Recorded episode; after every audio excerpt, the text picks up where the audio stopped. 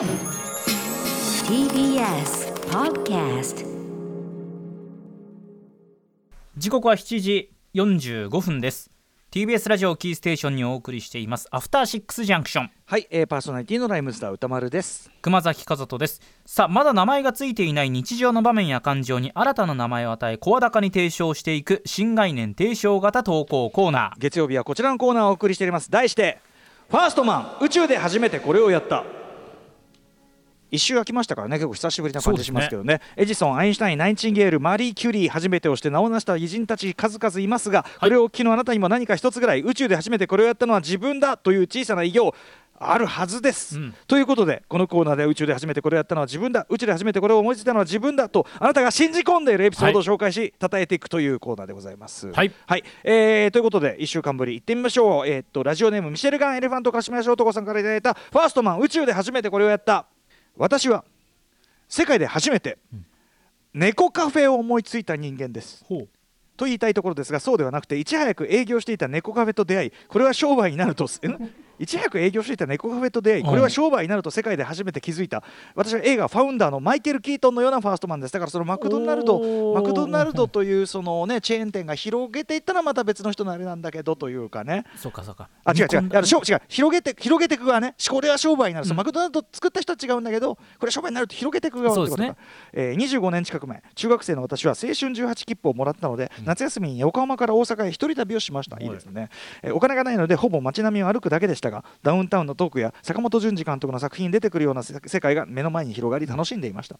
そんな中屋台や軒先などで食べ食べ物を売っているエリアがあり、えーたこ焼きを買いつつ歩いているとある屋台に出会いました、うんうん。それは手作り感のみの雑な屋台、そしてそこに並んでいたのは夏の日差しにやられ気だるそうに寝ている可愛い子猫が2匹子猫？と思い見て見てみると花子ちゃんと太郎くんです。触ってもいいよ。とマジックで書かれた段ボールの切れ端がここれはそんななにわへのカルチャーショックとともに触ったら金取られるなと気づきすぐ気づきましたがこの屋台の主人らしきおじさんも夏の日差しにやられ死んだように寝ています。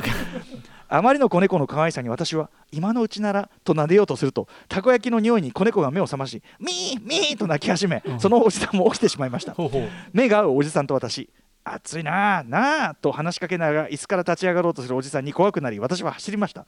知らない街をあてもなくたこ焼きを持って私は走りました。走りながら湧いてくるのは撫でたかった。たこ焼き食べながら可愛い猫子猫を触りたかったという欲望。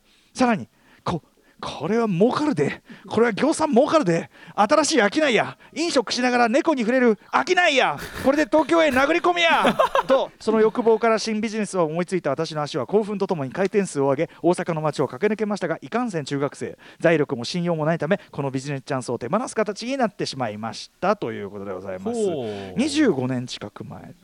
でもあのーまあこれこれはだからその本当に猫触ってうん。いいよっていう猫の陳列してたわけですもんねこれね。うんでしょうねこの結構大阪のどの辺りなんですかかねあのー心斎橋とかじゃないですよね多分ね。ね。もっとディープゾーンですよねだからね。うん。猫は飼い猫だったんですもんね多分ね、まあ名前がついているまあ飼いっていうかそのおじさんが手なずけてるとか絵付けてるようなやつなんでしょうけどね。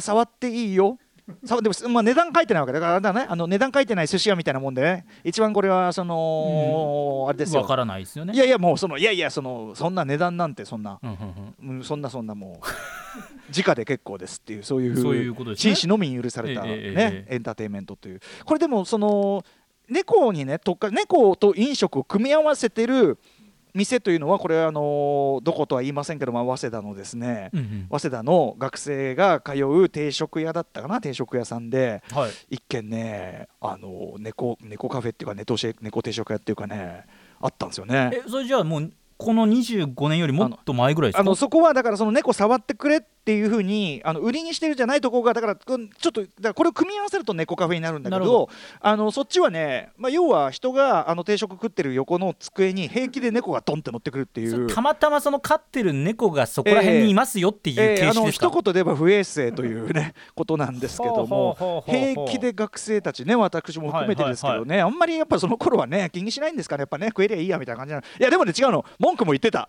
あれあれないよな。ってマスコットキャットではなかったんですか？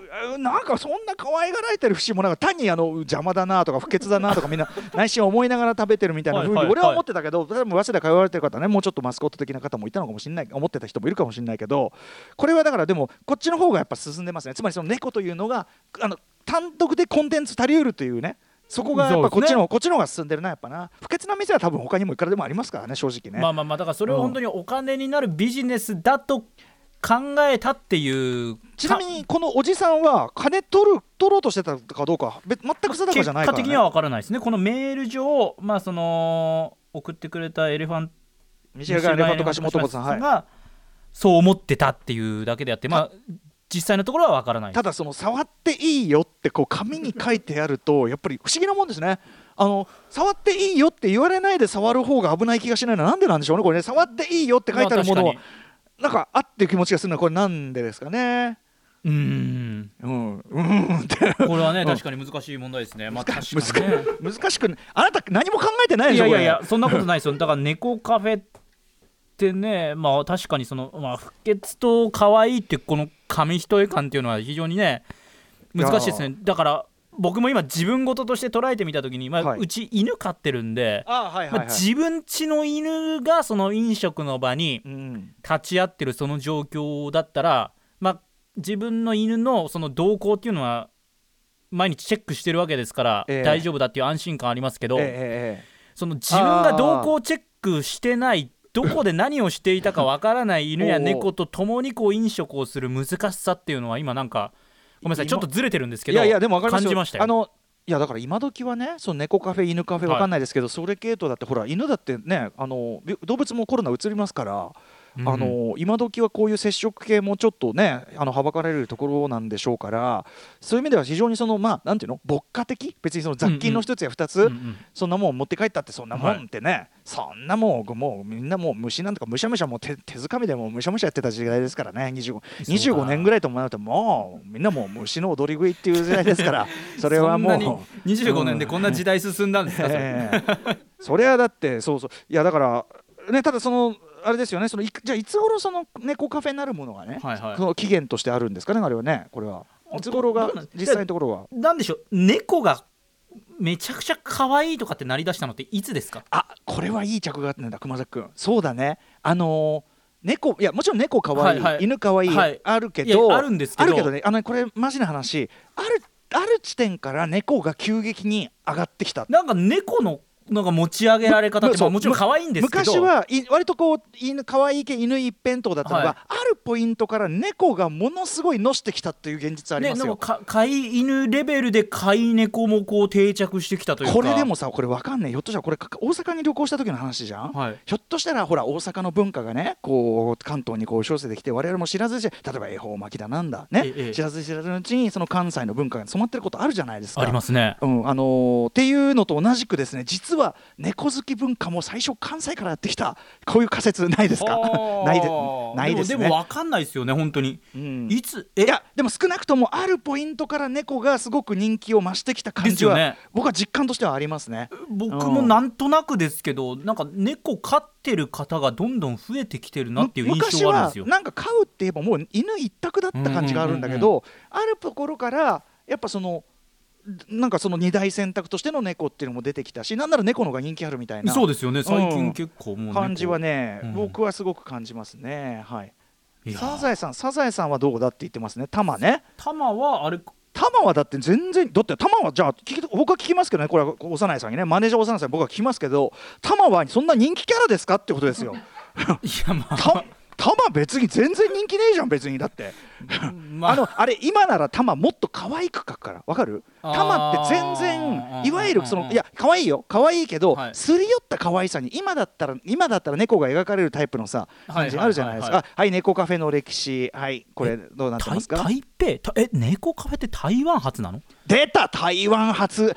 タピオカやら何やら。台北でそうですかそうですか。1998年に開店しただからやっぱほらこっからだ。やっぱその日本では大阪。ブームがやっぱりそのねあの台湾とかあ韓国とかそういうところから来るっていうそういう流れなんだよこれやっぱりさ。か世界初は台湾で。日本だとやっぱ2004年に大阪市北区の猫の時間というところが国内初であるとされているというただこのウィキペディア情報。熊崎君が指摘したその猫人気の件は正直その誰もこどだ研究してないんですかねこれね。我々は今いないすごくですかねすごく雰囲気で言ってるけど、ただ僕が言ったことはねあのさ要はいいですよ。サザエさんの地の玉が、はい。い、かにも可愛いキャラとして描かれていないということが一つの逆証明というか確かにね。だから感じがするんですよね。今サザエさんが新しく連載として始まったら家族がいる、はい。で飼ってる猫がいる。したらすげえなんかさ可愛く描くと思うんだよ。でしょうね。あんなあんな目じゃないと思うんだよ。確か